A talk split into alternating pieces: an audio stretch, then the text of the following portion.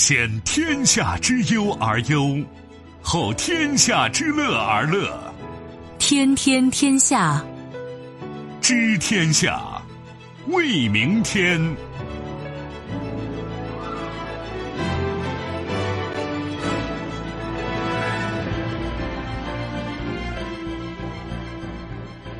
听众朋友们，大家好，欢迎您收听今天的《天天天下》，我是主持人梦露，有请本节目评论员重阳。你好，重阳。各位好。接下来我们还是要对刚刚过去二十四小时国内外发生的新闻事件做出关注和点评。朋友，瑞士本月底将与中国签署“一带一路”谅解备忘录。抵达，参加海军成立七十周年多国海军活动的首艘外国舰艇抵达青岛。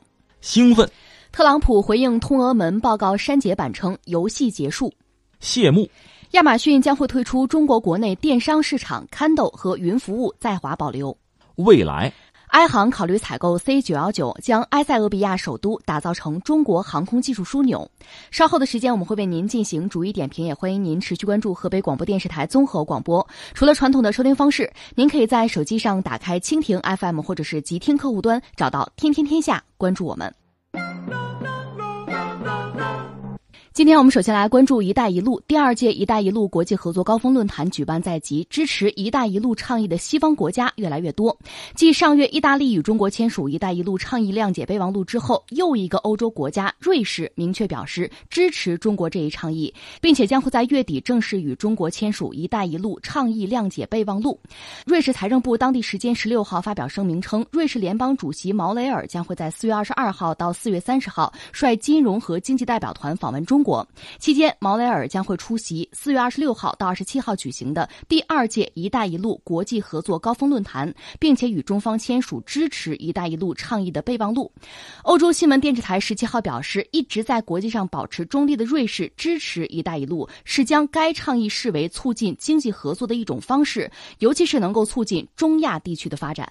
呃，有朋自远方来，不亦乐乎。今年一件大事儿啊，“一带一路”的这个峰会。我们看到很多就是各国的朋友来，另外还有个事儿，就是第二届进博会，这倒计时还有二百来天呢，但是金锣密鼓就开始操持了，相关部门在做这个事情，挺好。最近呢，恰恰我又翻出二零一七年，当时国内有一个哲学家吧，现在他可能研究的范围更广了，叫赵廷阳，他有一本关于中国天下体系的一本一本书啊，一个思考。那你现在要再感受一下呢？再结合“一带一路”呢，可能真的就更有感觉。你看啊，大家注意，关于“一带一路”呢，我们自己的媒体，就是我们的官方叫什么呢？管它叫倡议。嗯，“一带一路”是一个倡议。倡议是什么概念呢？我有个想法，我有个提议，我说出来，大家有没有兴趣？有兴趣一块干。你要现在没兴趣呢，那也无所谓。你什么时候有兴趣，什么时候来。你看，我们提出“一带一路”多年了，多年。应该说，一开始呼应我们的还是比较知根知底儿的朋友，那很多人呢就是一个观望的态度。那到现在，刚才你讲了，就是意大利和瑞士明确的对这个感兴趣，加入进来。而且前不久，就是习主席访问意大利的时候，不是也传来消息说，意大利官方有官员就讲，还有人我不能说，反正还有些欧洲国家想来，甚至有人说欧洲国家都想。就是这么一个事情，它是一个倡议。我有一个想法，你有兴趣就来，你没兴趣呢，那就拉倒。咱该做朋友还做朋友。你什么时候有兴趣，你觉得好了、有意思了，你就过来。这是倡议。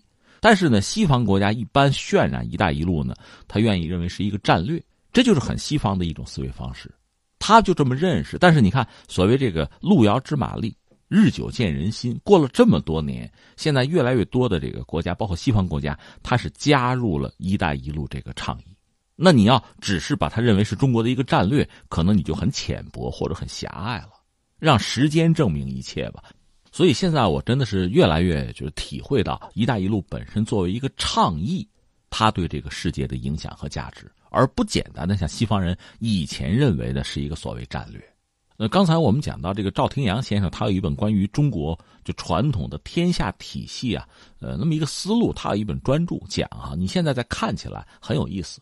我倒不是说我们曾经的那个天下体系多么的完美，当然不是了。可是，在今天你看到，它是一以贯之的一个中国传统的对于处理一些国际事务的思路吧。当然，那个时候国和今天是不一样。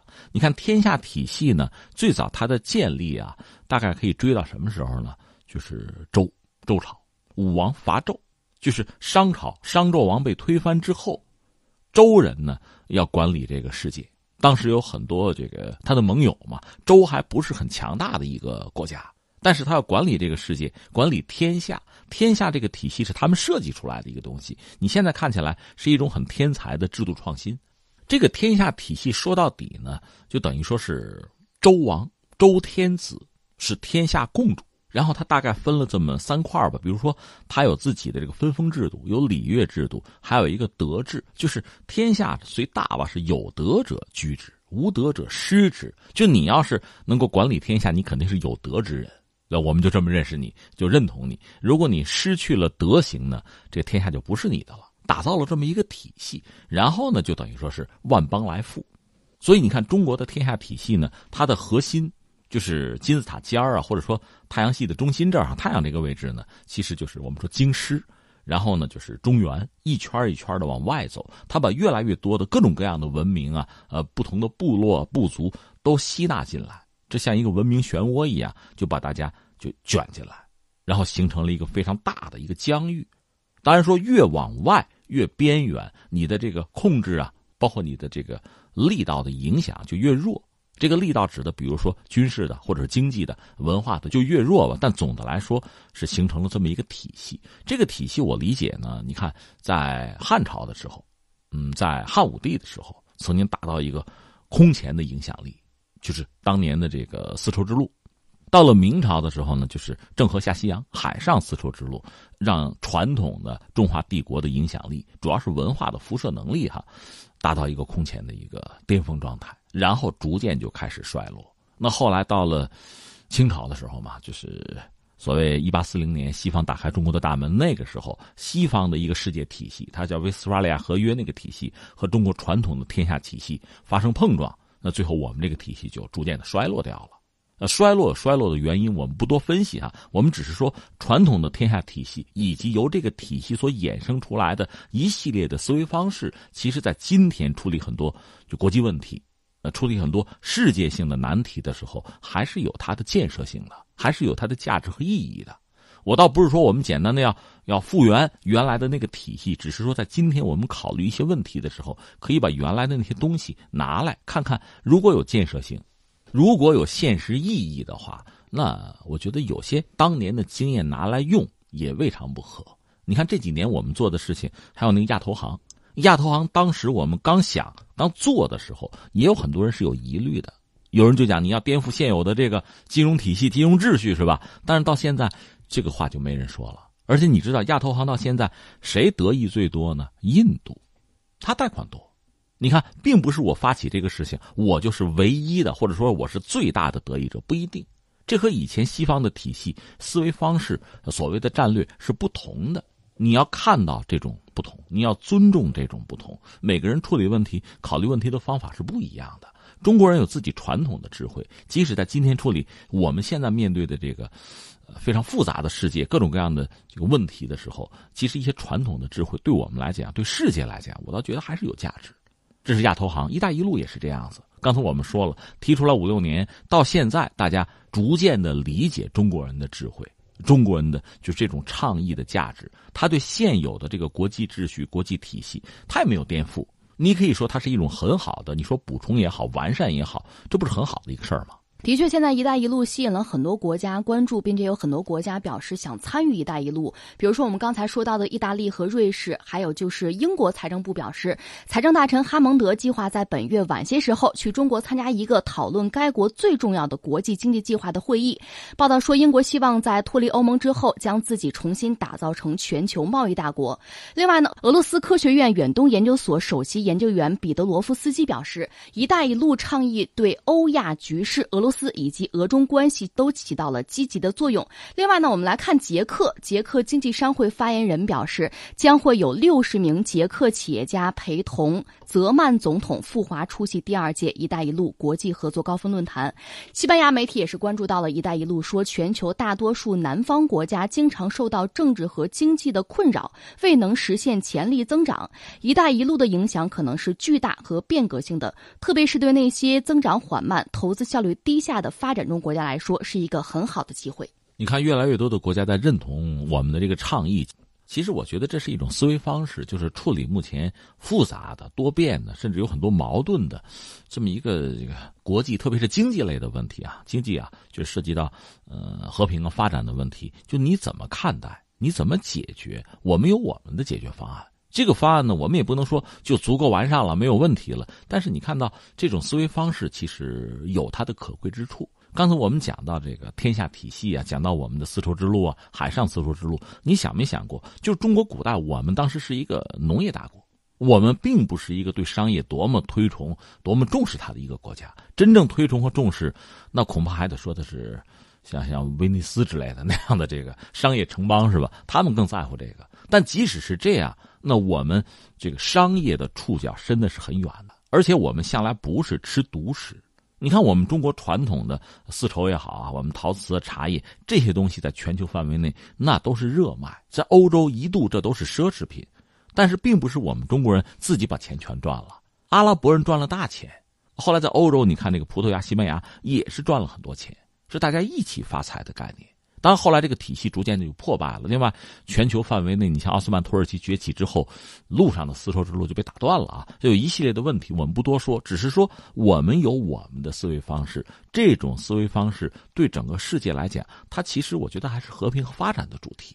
在当年，就是传统封建社会时候，我们倒不是说我们有多么高的觉悟，就已经把和平发展作为一个全球的责任去推进，倒不是那个意思。只是说这种方式，它确实是有建设性的。它不是简单的征战、殖民、奴隶，我们不是这样的，我们那样玩得通，玩的也很好。那现在看起来呢，我倒觉得“一带一路”它实际上可以看作是一种，就是中国传统文化、传统智慧在今天这个时代的一个二点零版啊、升级版，它应该对这个世界的和平和发展是有贡献的。这一点呢，也越来越多的得到了大家的公认。说到美食，相信很多人都是无肉不欢。但是大家也都知道，牛肉的做法是比较复杂的，不易熟，很耗费时间。那今天我们就给大家推荐一款做法简单、口感又非常美味的澳洲菲力牛排。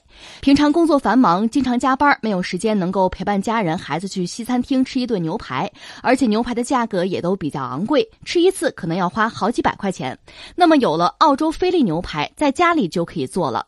它的肉质细腻多汁，取一片放在锅中。几分钟就可以做好，再配点果汁儿、蔬菜，一道美味的牛排就做好了。坐下来和家人一起享受美味的西餐，一起享受温馨的时光。现在十片只要八十九元，是不是很划算呢？大家可以搜索微信公众号“河北综合广播”，关注之后点击菜单左下角“如意购商城”进行购买，或者您进入到河北综合广播的公众号，发送“优惠”两字，就会弹出今日主播推荐即可购买。购买中或者是购买之后有任何问题，都可以在购买界面联系客服，或者拨打客服电话，工作人员会在第一时间答复您。“一带一路”国际合作高峰论坛是我国举办的一场盛会，而即将到来的海军节同样引得大家的关注。四月十九号十点二十五分，新加坡海军“坚强号”护卫舰缓缓停靠在青岛大港码头，这是参加中国人民解放军海军成立七十周年多国海军活动到访的第一艘外国海军舰艇。为了庆祝中国海军七十华诞。六十余国海军代表团和十余国舰艇应邀参加多国海军活动。这次活动将会在四月二十二号到二十五号在青岛以及附近海空域举行，内容包括海上阅兵、高层研讨会、联合军乐展示、舰艇开放、文体交流、军事专业交流等活动。呃，四二三，这真是全球瞩目啊！尤其是作为中国人啊，全球的华人对这一天叫极端的关注。充满着期待啊，充满着热情的在在等待着。我看很多媒体早就开始倒计时了哈。海军建军，嗯，对于海军来讲也是一个七十大庆。今年也是中华人民共和国成立七十周年嘛，所以今年大家心里边都是喜气洋洋哈。呃，那我们就说四二三，嗯，这个值得聊的话题也很多哈。既然说到这儿了，简单扯两句。一个我说什么呢？就是四二三怎么来的？就是海军的成立。说到人民海军成立，咱们可以追溯到哪儿去啊？一九四四年，就那时候抗战还没有结束，但是基本上日本鬼子肯定是败局已定了。一九四四年有一件事儿，是在刘公岛，就山东啊，呃，你想当年北洋水师就甲午战争和北洋水师最后困守刘公岛，不是全军覆没嘛？当时刘公岛在谁手里啊？汪伪，汪伪政权相当于说海军吧，当时在那是有驻军，投诚了，投八路，投了胶东八路军，六百来人呢，这在当时轰动一时。他们被八路军就整编之后呢，给了他们一个番号或者说是一个职能是什么？就是山东的哈叫胶东军区海防支队。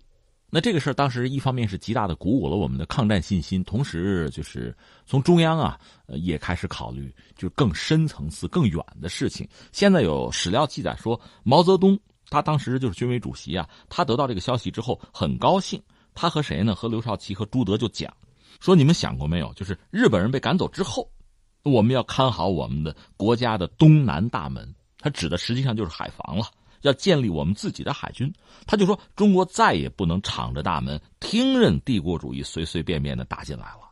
他以后还多次讲过，就是你看看历史上，我们都知道，就是一八四零年之后，就我们近现代史积贫积弱，帝国主义侵略我们，其实主要是从海上，当沙俄是从陆上啊，但其他国家主要是从海上，有海无防嘛。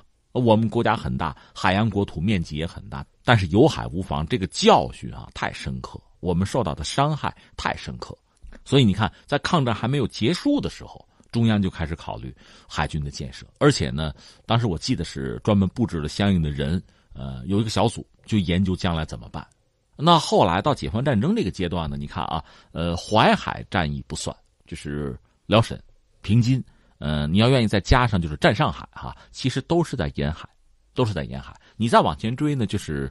解放战争爆发之初，当时国民党军队之所以能够在全国范围内，他在那个大后方调军队，哈，调动比较迅速，得益于什么呢？一个是飞机，他有空军；另外呢，海上他有船；另外他让美国人帮忙，就是通过水运、海运的方式把部队进行调动，就兵力投送，那他当然就迅速。而解放军实际上，呃，一直以来吧，各种因素我们都知道，基本上只有陆军这个兵种，虽然说经过浴血奋战吧。那么，解放战争很快拿到了主动权，而且到四九年，新中国就成立了。但这个过程之中，其实牺牲是很大的。有一个原因就是我们缺乏现代化的装备，我们缺乏，就是我们整个人民军队呢，呃，军种上比较单一。当然，在这个过程之中呢，什么装甲兵啊、炮兵啊，逐渐就建立起来了。但是海空军的建立要晚一点。那后来怎么个做法呢？一个是四野第四野战军，他们实际上承担了空军的建设，而三野呢？承担了海军的建设，实际上就陈毅的部队吧。呃，这里面说到一个人是张爱萍，他当时就是受伤，伤刚好归队，最后这事儿就派给他了，就是海军的组建是张爱萍来负责来主持。这个时候是什么时间呢？一九四九年的三月，而且是到了下旬，他是归队，归队。陈毅跟他谈这个事情，就中央给他的这个委任吧。他说什么呢？一个是激动，很兴奋，因为。这么多年，就革命战争吃够了没有现代化的这个兵种，没有现代化武器的苦，所以他知道海军的创建这是一个大事而且对解放军来讲这是非常重要的、标志性的啊里程碑式的一个事件。另一方面，就是所谓亚历山大嘛，他就说我游泳，我也就是马马虎虎 组建海军，这个事儿确实责任重大，但是那也没什么好说，就扛起来啊。当时组建海军，其实实话实说，对大多数人来讲是顾不上，因为正在打仗。那张爱萍是赶到江苏泰州的白马庙，在那他见的粟裕，头一句话就说呢：“说这没想到，就这活我接了。”粟裕当时正在准备渡江战役，就百忙之中呢，就是给他物色划了几个人，最后在白马庙，就是华东军区海军建立。后来到一九八九年呢，军委把这天就是四月二十三号，在白马庙，这个华东军区海军的建立就作为人民海军诞生的这个纪念日。当然那个时候条件非常之艰苦，一共张爱萍连他就十来个人，超过十个人，因为大家顾不上嘛。那你说军舰哪有军舰呀？这要什么没什么，要技术要钱，其实一穷二白，什么都没有，真的是白手起家。我记得早期的时候，甚至还。动员一些国民党起义人员吧，因为他们有些人相对有航海经验、有技术。另外，从陆军过去一部分骨干，这么就搞起来。现在大家有兴趣可以看上个世纪，我记得五六十年代就拍一批老电影，黑白片就反映当时的那个很艰苦的那个那个条件、那个环境，但是咬着牙做起来了。当时我记得有从海外归来的，就是报效国家的一些，就海军骨干，曾经也给解放军的高层建议说，实在不行啊，你就用商船，商船能开得动，就把陆军的炮装上去，那也是炮舰啊。因为二战的时候有些国家也这么干，反正总比没有强吧。这样呢，能够让解放军算是有了基本的海上或者说是内河吧，就江上的作战的力量。这对这个推进，一个是解放战争尽快的胜利，再就是还涉及到当时有很多沿海的岛屿还不在我们手里，就解决这些问题呢，这些船也还能起作用。哎，就这么办了。另外，当时确实因为人心所向、大势所趋吧，很多这个国民党海军方面有起义，但是他们手里的船其实也是破烂因为二战抗战的时候，中国海军打光了。后来战争结束之后呢，还是日本人有一些所谓降舰。就等于说赔的赔偿，而那些船呢，也都是基本上弱不禁风的小船、破船。当时人民海军最早起步手里只有这些东西，所以你看啊，七十年过去到今天，呃，咱们四二三，咱们就等着瞧海军的这个阅兵的海上阅舰的仪式哈，看看中国海军今天的阵容，你抚今追昔，想必是会感慨万千的。那么，我国海军在全球目前处于一个什么样的水平呢？这个我觉得从几个层面讲吧，我觉得一个呢看硬件，硬件就是你有什么船啊？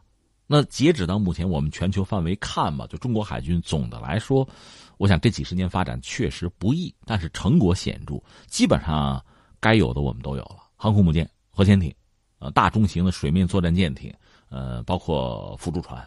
你比如说这个补给、远洋补给的船哈，这个基本上都有了。现在核动力方面，你看。也有越来越多的消息显示，我们可能未来核动力船舶舰船可能也会有突破。那我指的是除了核潜艇以外的啊，这是硬件。另外呢，就是从整个兵力啊、规模呀，呃，还有软件，就技术上讲，我们现在确实也达到很高的水平。你看，我们很多这个军舰、水面舰艇是带盾的，所谓中华神盾，呃，相控阵，这个东西在全球没有几家有的，我们有，靠自己。你要知道，还有很多国家，比如像什么挪威啊、什么印度啊，它不是自己的。它是买的，日本、韩国，它都是用其他国家的技术，所以我们自己这方面也达到比较高的水平，这个也值得骄傲。当然，另外还有一个问题是什么呢？经验，就是你要出去，那我们看我们就是去亚丁湾打海盗、护航编队，这么多年一直在搞。当然说，目前呢，我们讲和平发展是主题，真的海上的大规模的交战不多见。那么相应的这方面的经验、这方面的传统呢，总的来说肯定我们少一些。当然，全球范围内我们讲不打仗嘛，所以大家可能都 都不足，有的传统还是之前的。回答你这个问题，你说水平吧，我觉得用这么几个维度来看，那这次呢，我们这一系列的海上活动，你那我们可以就事看看他们在海军建设方面的水平啊、成就啊、经验教训，可以比一比。啊，这里边值得一说的是，一个是美国不来，很有意思。你看，你不邀请他不合适，你邀请他不来那是他的事情了啊。呃，除他之外，如果你说。就海军从规模、从吨位等等，那中国海军恐怕还真的是能把头筹。那你刚才讲新闻里边，新加坡，新加坡海军发展是很快的，因为它国家小，所以它海军是不遗余力在发展。这个也和它在那个特殊的地理位置有关系。但它这个船不是他自己做的，法国船，嗯，而且这船也不是很先进了，但它是隐身护卫舰。呃，另外，俄罗斯。这次是中国海军过生日嘛？这个俄罗斯确实，呃，来的不少，因为他可能还和我们有演习。他太平洋舰队包括本土有些船过来，他最先进的就是叫戈尔什科夫海军元帅号，四千吨级的，这也算是盾舰了，有盾了。他们来，另外印度把自己最好的防空驱逐舰派过来了，加尔各答，这个都值得一看啊。另外日本，日本是选择了秋叶级的凉月号，他那个盾比较特殊。他这次派来的不是美国的那个宙斯盾那种盾舰，是他自己搞的，所以这个船也值得关注。总而言之吧，呃，对我们来讲，更多的还是促进各国海军之间的交流。除了有海上阅兵以外呢，还会有其他的一些活动吧。咱们到时候看报道。呃，说到这儿，想提一句，就是人民海军海上保障体系其实也在不断的发展。比如说这些新鲜蔬菜，呃，我们会发现海军的远航食谱越来越新鲜了，因为海军远航食品和绿色蔬菜的保存期从十天半月提高到了四十五天以上。其实实话实说，你这个这个话题是我觉得挺内行的一个话题，因为和别的不一样。你比如空军飞行员吃得好，这不用说对吧？那么海军吃得好是必须的。你要知道，当年就是大航海时代，呃，西方从哥伦布到达伽马，很多远洋的船员是死于什么呢？败血症，就是在海上吃不到维生素。你可以带点什么水果，带点蔬菜，很快就烂掉了，对吧？那怎么办？后来他们想了非常多的办法，搞科研什么的，反正解决这个问题。当年中国人就是郑和下西洋比他们还要早。据说我们知道在船上发豆芽，解决这个问题，这是中国人的智慧吧？呃，但是今天就现代我们讲海军要出远门的话，吃依然是一个问题，就是你吃不到新鲜蔬菜，它最终会影响人的战斗力的。这就看你的海上保障能力，看你整个就是国内的工业。啊，经济的体系能不能支撑你的海军出远门？那现在我们可以很骄傲的说，我们在历史上、传统上，我们有这个本事，古人有，今天我们也依然有。那说到海上类似于越舰的海军活动，其他国家是不是也有类似的传统？呃，真要说起来，这个传统还应该说是人家的。嗯，最早啊，就是海上的越舰式应该是英国。呃，史上记载，一四一五年，亨利五世搞过。就海上搞，搞完之后直接杀奔法国打仗去。后来到了英国维多利亚时代，就是维多利亚女王那个时代，英国成为真正的海上霸主，日不落帝国嘛，就是他那个时代。当然那个时代，一八四零年，英国舰队是远征中国来着，打开中国的大门，就侵略到我们头上来了。这是当年，但是呃，维多利亚时代确实是英国就是海上力量发展最快的时期，也是越舰式比较多的时候。反正维多利亚在位期间多次举行阅舰式，主要是展示大英帝国的这个力量吧。你看，我记得当年李鸿章也曾经去看过。反正人家确实是哈国富民强，给我们留下深刻的印象。在一九一四年，他们曾经搞过一次，那次阅舰式比较杀气腾腾，因为在两周之后一战就爆发了，所以那次阅舰呢，呃，英国海军的它不是全部阵容啊，就是本土呗。他海外大量的殖民地呢，舰队就没有回了，本土就六十条战列舰，这主要是震慑德国哈。后来战争结束之后，他又搞过啊，一战、二战他就经常搞。但是你注意到二战之后，英国国力就衰落了吧，所以搞的这个阅舰式规模就越来越小，就越来越不能看了。你看到这个，呃，现在英国女王伊丽莎白二世她在搞一些庆典活动的时候，就别越舰了，就搞好多小艇，是吧？就游行就算了，就是海军因为实力比较弱了。英国完成这么一个过程，呃，美国也搞过一些阅舰式，但是不太多。他们更喜欢玩动态的。你比如说，当年西奥多·罗斯福做美国总统的时候，曾经派一个大白舰队，就是美国海军的主力军舰呢，刷成白漆啊，就是貌似和平嘛。呃，在全球转圈他搞过这个。后来二战结束，在东京湾曾经搞过一个大规模的，也算阅兵阅舰吧。但是，就是日本的投降仪式是在美国军舰上搞，他这么搞。这就说到日本，日本是师从英国吧，所以他也搞大量的阅舰式，甚至在太平洋战争爆发前，他曾经搞过史上最大的。但是之后就打仗，到战争结束几年之后，基本上他那个联合舰队就剩不下什么了。其实很多海洋大国和阅舰式之间，它是有不解之缘的。所以今天中国人呢，搞这个多国的海军活动，包括海上检阅，这个应该说是我们翘首期盼了很久的，呃，也不会让人觉得意外。仔细想一想，中国人之于海洋这种情感，或者说我们和海洋的联系呢，很久很久以前了。你甚至可以追到秦始皇的时候，从秦始皇到汉武帝，他们对于海洋就有接触、有理解。我们讲，然后到了朱棣，就是明朝的朱棣的时候呢，对海洋的理解和控制达到了相当的水平。所以，中国很早以前就是一个海洋大国，就是一个海上大国，这一点是毋庸置疑的。我们再来关注美国通俄门的报告。通俄门尘埃落定，特朗普自我宣告胜利。上周，他还将通俄门调查称为是政变未遂。今日，俄罗斯四月十八号报道，特朗普当地时间上午以美剧《权力的游戏》主题文字发推特，宣布游戏结束。美国司法部长巴尔中午召开了新闻发布会，详述总结穆勒报告内容。巴尔再次强调，特朗普团队同俄罗斯没有勾结，同时也决定不起诉特朗普妨碍司法。国会山报认为，对共和党来说，终于可以松一口气；对民主党来说，已经有足够的证据证明特朗普渎职。随着二零二零年大选临近，他们需要决定是否推进进一步调查。这是特朗普现在遇到的最新的这个状况，这个状况对他来讲还是很满意的。对共和党来讲，总的来说也是一个好消息啊。呃，这个新闻大家听了之后，是不是就明白哈？关于特朗普现在主要是两件事儿，一个事儿就是通俄，你通没通俄？就特朗普，你的家庭、家族，包括你当年那个竞选团队，是不是通俄了？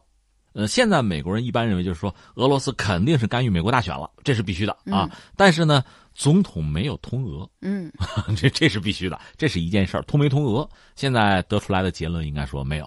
特朗普也很高兴，看没有吧？呃，既然没有，你们对我就是政治迫害了，然后？我是不是要秋后算账啊？这是一个。再一个是什么呢？你是不是妨碍司法了？你通不通俄的？现在我们得出来一个结论，但这段时间我们对你进行调查的过程之中，你是不是给我捣过乱？你干涉过我们？你不应该干涉。你给我们捣乱、挖坑的话，这也不行，这叫妨碍司法。这个到底有没有？穆勒到现在有点怪，他没有说是或者不是。那从官方，从美国官方司法部这方面来讲呢，这两样这个指控等于说都都没有啊，过了，总统已经过了。但是民主党咬住说不对呀，穆勒你得来作证了呀，他通不通俄是吧？看来是没通，我们也不好说什么了。但是他干预司法了，这个事儿你得来说呀，嗯，要求他来作证。穆勒好像到现在没吭声，这是一码事儿。另外还有一件事儿，特朗普遇到新问题是什么呢？你们家这税交的合不合适啊？是不是偷税漏税了？你你整个的家族，那你们的账本我们得查一查呀。对你们的账，我们要认真的搞一搞。所以你看，就是老问题解决了，新问题又来了。这是特朗普现在遇到的状况。重复一下，关于通俄门这个事儿，现在看来显然得画句号了。当然，民主党肯定是不乐意，呃，不乐意也没有办法。下面能不能在妨碍司法这个问题上再再来一家伙？如果不行的话，还有一个查账，就是偷税漏税的问题，这个也是一个就特朗普可能要面对的新问题。那么这次事件会给共和党和民主党分别造成什么样的影响呢？哎，说到底，现在一个是美国国内就两党政治嘛，双方争的一直就很厉害，尤其是今年下半年，大家就要真正考虑就是大选，双方已经在紧锣密鼓在布局了。呃，目前我看到，就是共和党呢，如果是。推的话还是要推特朗普，特朗普在共和党内支持率还是比较高的，可能有百分之八十多。那民主党呢，就要想办法和他的抗衡了。一个是推自己的候选人，另外还是要置特朗普于一个比较被动的一个局面为好，恐怕就要多管齐下。现在我们看到就是这个状况。但是在通俄门这个问题上，应该说共和党是不遗余力，但是现在看来没什么收成。这个就自己的声誉是不是也会因此受到一定的影响？就是减分，反正特朗普恐怕要要这么做，要反击。但是特朗普具体反击的措施，目前还没有更多的看到。总的来说呢，围绕着未来的大选，双方还是要竭尽全力的。我看到特朗普面对媒体也是表示，希望司法部长巴尔对通俄门的调查来进行反审查。他说他们是在叛国，太恶劣了。那么特朗普现在是真的就是想把这个案子翻一翻呢，还是说转移一下矛盾呢？从他个人性格来讲，包括他语言风格来讲，肯定他他是这么想的。但是所有这一切，我觉得还是要要服从于那个大局。大局就是在未来的大选中能不能胜出，他能不能连任，怎么样对那个结果更有利就怎么做。另一方面，我们还是要说，其实在美国国内吧，就是针对特朗普，确实还是有极端的态度。有的人是支持他。刚才我们谈到了，就是有民调显示呢。嗯，百分之八十三的共和党的选民是支持特朗普的，这支持率还是很高。另一方面很有意思，前两天你看啊，有两家媒体，一个是《华尔街日报》，一个是《纽约时报》，他们刚刚拿到了这个普利策奖。原因是什么呢？他们很积极的调查特朗普和他的家人，嗯，相关的报道，实际上对他是对特朗普是一个质疑和批判的一个态度。那在美国的精英层，在舆论圈这样的态度还是招人喜欢的。所以这个斗争无处不在，而且可能随着大选的到来吧，会变得越来越尖锐吧。我注意到《纽约时报》有一篇报道非常有意思。去年三月份，英国发生了针对俄罗斯前情报人员谢尔盖·斯克里帕尔及其女儿尤利亚的化学神经毒剂袭击事件。事情发生之后呢，美国高级国家安全官员齐聚白宫，同特朗普商量美方对这一事件的回应。当时呢，特朗普是觉得使用毒剂在间谍活动中是合法的，但是现在呢，时任中情局副局长。哈斯佩尔就呼吁特朗普对俄罗斯采取强有力的措施，并且成功说服了特朗普驱逐了六十名俄罗斯外交官。你看《纽约时报》的这个报道吧，它其实是有立场。它的立场是什么呢？它暗示大家什么呢？就是总统啊，外行白痴。为什么这么讲呢？你看他这个报道说的是，呃，斯克里帕尔那个事件之后，按照特朗普的想法，既然是间谍战、特务嘛，使用毒剂很正常。这个事儿不让人觉得意外。嗯，但是呢，美国的一些高官想说服特朗普对俄罗斯进行制裁，最后成功说服了。那怎么说服？说来好玩，给他看了两张照片，就包括因为那个神经毒剂哈使用之后对人造成的伤害等等这些照片。拿出来之后，特朗普一下，哟，然后就被说服了啊，然后就就看图说话哈，看了图，嗯，就打动他了。你看，这就说明这个总统，你看他原来的态度是什么样的？呃，然后呢，说服他通过什么方式？就这个事情，让我们作为这个公众哈，或者作为旁观者来看，会觉得，哎，这人怎么这样啊？通过这种方式可以达到这个效果，是吧？所以你看，《纽约时报》刚才我们讲了，就是美国的媒体代表美国传统的精英层，对这位总统呢，始终其实并不认同。甚至是排斥和嘲讽，始终是这个态度。至少表面上我们看到的是这个状况。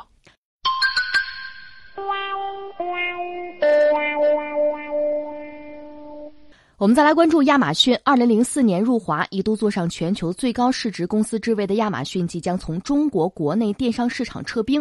亚马逊十八号宣布，公司正在通知商户，从七月十八号起将不再运营中国电商业务，并且停止在亚马逊中国网址向商户提供服务。有意继续在中国以外的亚马逊平台销售产品的商户，可以通过亚马逊全球开店业务进行。亚马逊表示，始终对中国市场有着长期承诺，在现有的良好业务基础之上，将会继续投入，并且大力推动包括亚马逊海外购、亚马逊全球开店以及亚马逊云计算等各项业务在中国的稳健发展。有市场研究公司表示，亚马逊目前在中国的市场占有率已经不足百分之一。呃，亚马逊在中国坚持了十五年，啊，这十五年恰恰是中国电商发展非常快的十五年，是中国整个电商市场。风起云涌的十五年，也是实际上消费者从对电商陌生到熟悉，而且有越来越多的得意，是这样的十五年，而也是亚马逊在中国苦苦挣扎，最后黯然离去啊！这十五年挺有意思。嗯，亚马逊我们都知道，这个贝索斯啊，最近是不是他就麻烦比较大？是不是刚刚离婚是吧？而且是史上可能最昂贵的离婚。这离婚，他前夫人已经成了全球。最有钱的女性之一了吧？这是她哈。那亚马逊本身在中国其实前几年就已露败相，只不过在咬牙坚持在维持，到现在实在挺不住了，最后就黯然退场。这个反差是非常大的，因为亚马逊在全球市场做的都是风生水起，唯独在中国市场这叫什么铩羽而归哈。我查了几个数据啊，就是亚马逊在全球范围发展的势头啊，从年初到现在。它的就是股价已经累计上涨百分之二十，这还不行啊！有几家企业敢说这个话？它股价上涨百分之二十。那么最新的财报数据呢？二零一八年亚马逊的年营收同比增长百分之三十一，达到了两千三百二十八点八七亿美元，首次超出了两千亿美元大关。净利润同比增长百分之二百三十二，达到了一百点七三亿美元。突破了一百亿，就是美元啊，所以它在全球范围内势头是非常之好。我们知道亚马逊还做了这样那样很多事情，就贝佐斯做哈，这就不说了。没想到在中国是这么一个结局，这让人觉得确实有点反差，就落差太大。那么，为什么亚马逊会在中国本土电商竞争中处于劣势呢？最后挺不住了。那如果说起来，无外乎三个问题或者三种可能，一个是什么呢？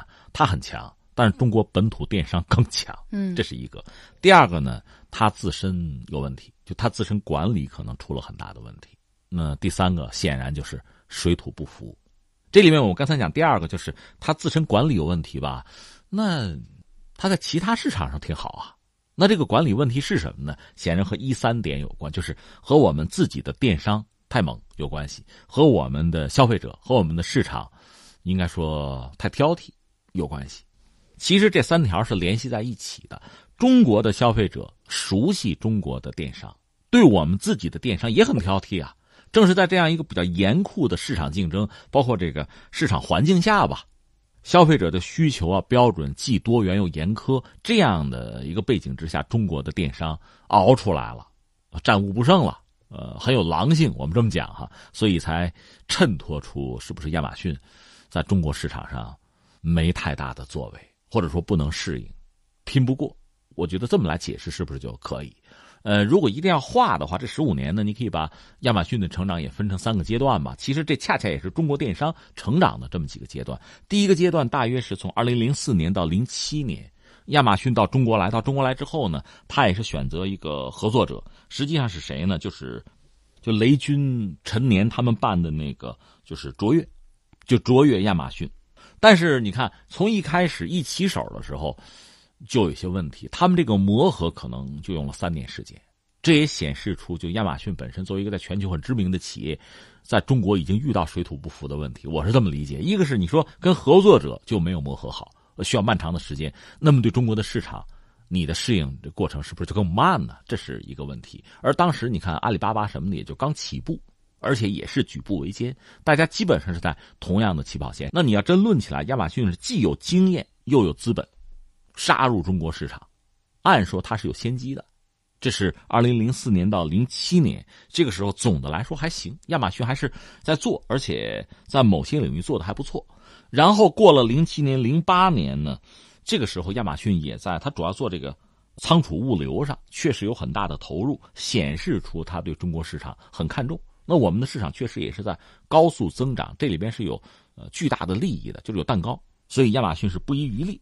零七年、零八年呢，他在这个北京、江苏、广州都是有大的仓库，好像有个数据，总面积是八万平米，包括自动的流水线，有设备，有这个相关的系统，在整个我们说这个电商里边啊，包括国内的，大家比一比的话，亚马逊是豪华的，是比较全面的。那那全球它都有这样的经验嘛？所以人家在这方面等于说我理解是领先了。那但是呢，我们国内的电商确实在这个激烈竞争的环境之中，那也没有输，而且呢都有自己的路数吧，都有自己的发展。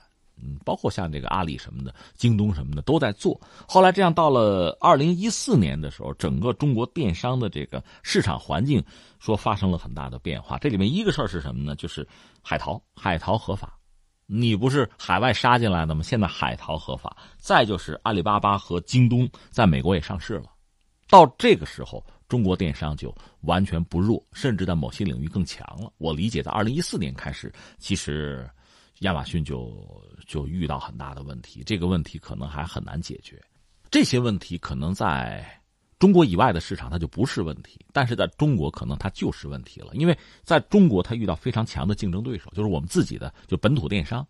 那面对很强的竞争对手的时候，要求你呢决策必须非常果断，而且要非常的及时。另外呢，执行这个决策呢又需要很高的效率。可亚马逊是全球一盘棋，它这个反应会非常的迟钝。它大概我记得是换了四任，就是掌舵人。中国区啊，就四任，那么每一任其实都有自己的想法，都有自己的经验，但是空降过来之后，和自己的团队这个磨合，可能就就出这样那样的问题，所以最终呢，反而是反应迟钝。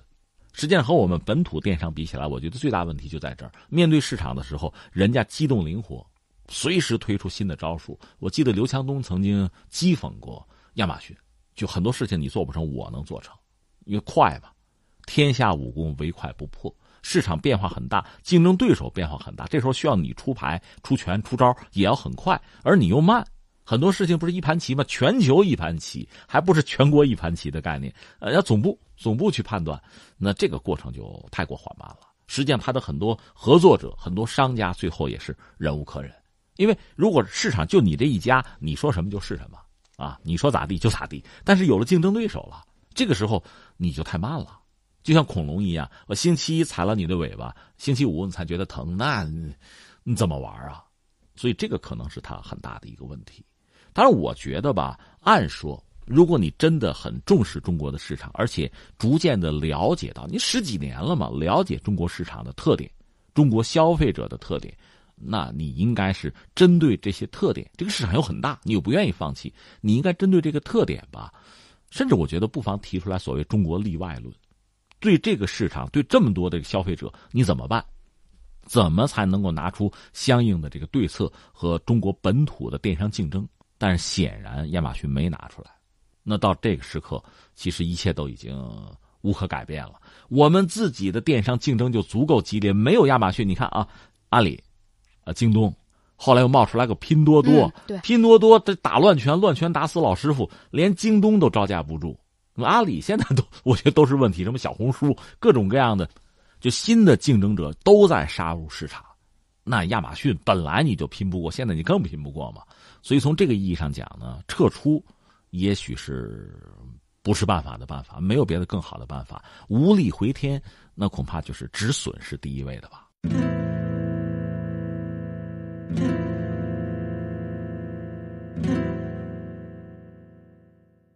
上个月，埃塞俄比亚驻华大使特肖梅托加刚在中国商飞上海陈列室中参观了 C 九幺九、C 二九二九飞机。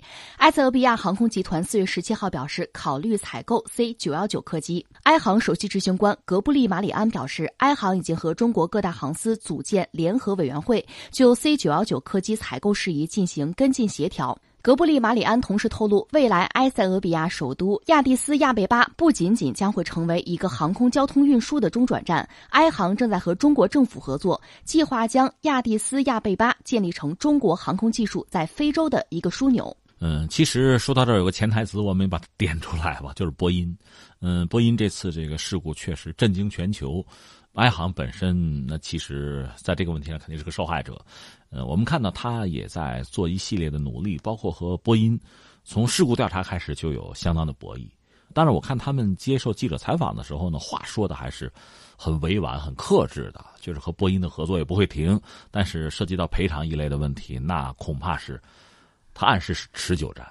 那这得做呀。但另一方面，埃航本身作为在非洲最大的一个就是航司吧，嗯，雄心壮志不减，还是要做。那要做的话，那就是要飞机嘛。所以在这个时候，在波音出了问题的时候呢，那可能其他的选择就会映入眼帘。这里边能选择的一个是，那就是空客了，这没什么好说。另外就是中国的 C 九幺九，包括未来的 C R 九二九，当然也是选项。这个我就觉得很正常。这个事情真的是怪不得别人。波音现在还是想办法把自己的事情先做好吧。他们也是在竭尽全力吧。当然，对他们来讲，主要是修补那个软件最逗的是，美国的总统特朗普给出了个主意，说换名字，啊，换名字重新卖。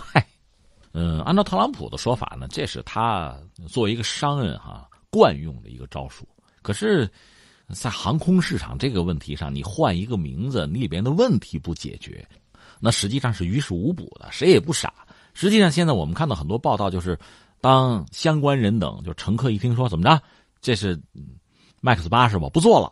这样的故事发生也不是一次了，嗯，当然现在全球非常多的国家都把这飞机给禁飞了，这波音目前遇到的前所未有的一个状况嘛，而且它最近可能真是流年不利哈，还炸了一个卫星，嗯，四亿美元没了。因为这两天看一个报道是俄罗斯的吧，一架波音七三七发动机又起火了，好像是有有这个报道，确实是这流年不利吧。说到底，你产品质量怎么回事这无外乎两种可能，一个就是以前你的质量就不稳定，只不过因为这样那样的原因，公众不得而知；还有一个是最近这段时间你的产品质量真的出问题了。那只有这么两种可能，不管是哪一种状况吧，都需要波音拿出最大的诚意、呃最大的责任心来解决问题，而不是呃推诿自己的过失。我想是这样。至于说未来波音怎么走、怎么发展，呃，是不是波音七三七呃名字改一下就怎样？我觉得那个先放在一边，先把问题解决了为好。就是如果波音再出问题、再出大问题、再摔飞机、再死人的话，那么这个品牌还能维持多久呢？我们只能是打一个问号哈。其实说波音，全世界包括我们自己的所有的企业公司都是这样啊，初创很不容易。啊，能够这个打天下很难，那守城守天下其实更难。稍微出了问题，大家会质疑你很多。这我们讲波音哈，那现在埃塞呢？呃，他的航空公司考虑的就是，在波音遇到这个问题之后，我怎么办？那么选择其他的飞行器，显然是题中应有之意。呃，刚才我们讲了，那空客其实利用这个机会开疆拓土哈，呃，是一个选择。那么对于我们自己的 C 九幺九呢？现在客观上显然也面对一个机会，就是有人会关注你，把你作为一个选项。这个时候你怎么样能抓住这个机会？另外说到底呢，你的产品质量是不是过得硬？再就是能不能按照这个原有的啊这个时间节点把它推出来，推向市场，这就至关重要了。那么 C 九幺九的性能怎么样？为什么埃航这次会选中 C 九幺九呢？这个怎么说呢？呃，可以往大里说，也可以往小里说。往小里说啊，波音七三七这款飞机很著名，很经典。说到底，什么叫经典呢？它切中了当今吧航空市场里边航空公司的需求。这个需求你看早就有，那现在可能更迫切。那往大里说呢，就涉及到呃，就是全球很著名的，其实一直以来主要就是波音和空客吧，对全球航空市场未来的一个判断。就根据这个判断，根据这个需求，你来研发飞机，你提供这个需求，然后航空公司去买。这是不一样的。你比如说，在二战结束以后，有相当长的一段时间呢，就那个时候航空市场是在一个上升的阶段。以前坐飞机的少，坐飞机的多了。那你是把飞机做大呢，还是飞机不那么大，量多一点呢？这里面值得考虑的东西就比较多了。它其实是一个协调的问题，就是你作为一个企业，你的产品线有不同规格的飞机，你怎么搞？另外，你看，呃，我们国家在高铁。做起来之后，高铁还曾经逼停过民航，大家有印象吧？嗯，就是那你这个民航、机场，包括这个飞机的大小和高铁怎么协调？它之间是一个很很有意思的，既博弈又互补的关系。同样，你飞机做的特别大，你比如波音七四七啊，空客的 A 三八零啊，那就需要它在航空枢纽起降，枢纽城市。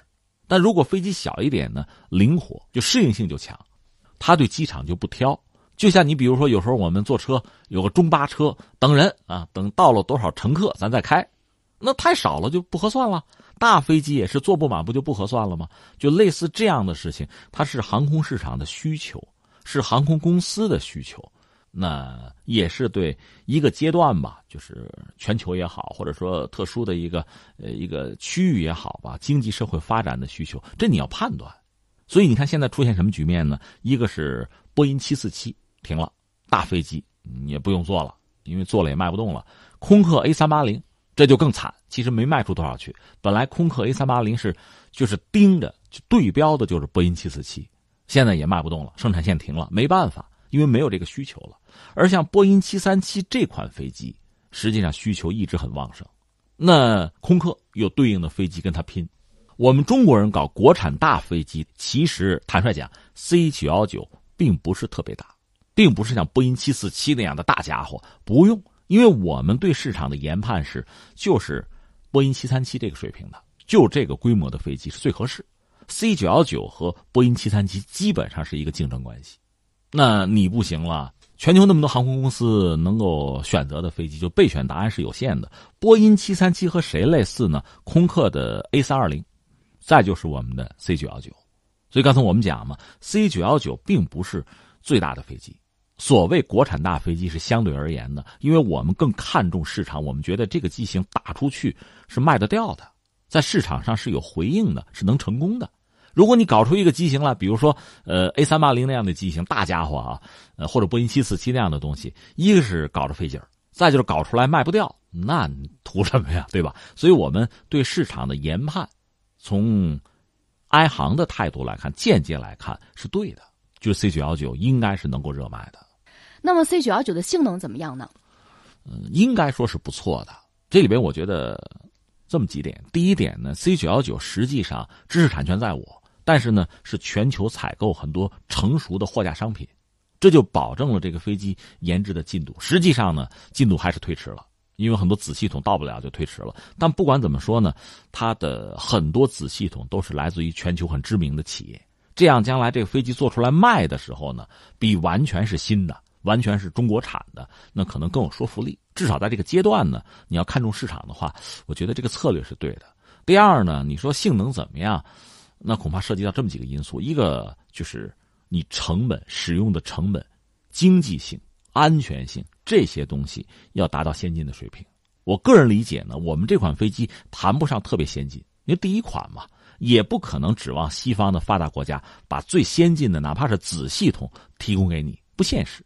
但是呢，它应该是很保险的，就是在经济性上肯定不是特别好的，不是最好的，但是应该没问题，就大家都能接受的。另外，关键是现在你看波音出问题了，安全性出问题了，这个对我们来讲呢，其实也是一个警钟。这个是一个最关键的东西。你说飞起来，经济性再好，再省钱，最后它不安全，这就一场空。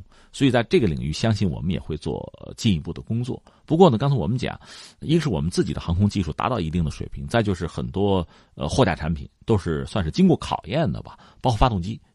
我想在软件领域，我们这回也会很小心。呃，另外这个飞机最后还是要通过像美国的 FAA。它还要发适航证哈，就所有这一切，我觉得哪一个环节也不会少。总的来说，我相信 C 九幺九不好说，谈不上是最先进，但是可靠和经济性应该是没有问题的。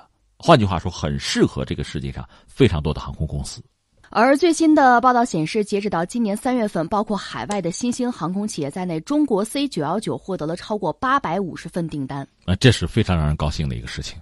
好，以上就是今天天天天下的全部内容，感谢您的守候收听，明天的同一时间我们不见不散。